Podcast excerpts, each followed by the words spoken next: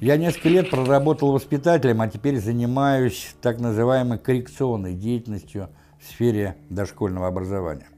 Два года я работаю логопедом с детьми, которых мы потом торжественно провожаем в первый класс.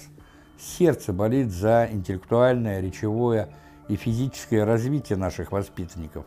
Особенно печально видеть, как у ребенка, страдающего нарушением внимания, памяти, пространственных представлений, общей и мелкой моторики, ведущим интересом является какой-нибудь планшет, телефон или какой-нибудь другой навороченный гаджет.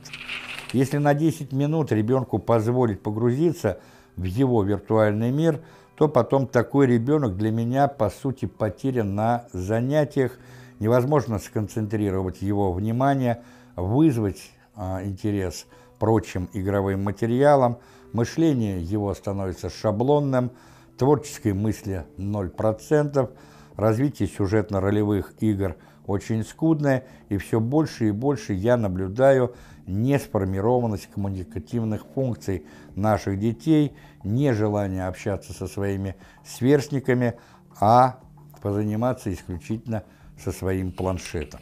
Если кратко, то я в ужасе от того, что теперь не только дома, но и в детских садах внедряется все больше и больше так называемых электронных технологий, мультимедийного оборудования, презентаций на занятиях, интерактивных досок, так называемых развивающих игр и так далее.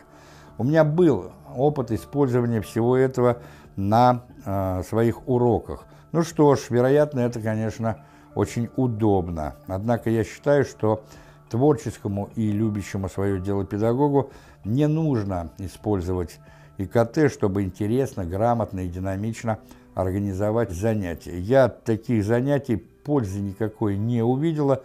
Более того, я поняла, что усвояемость материала и возможность развития речи и мышления ребенка именно на таких занятиях практически нулевые, если не сказать chórze.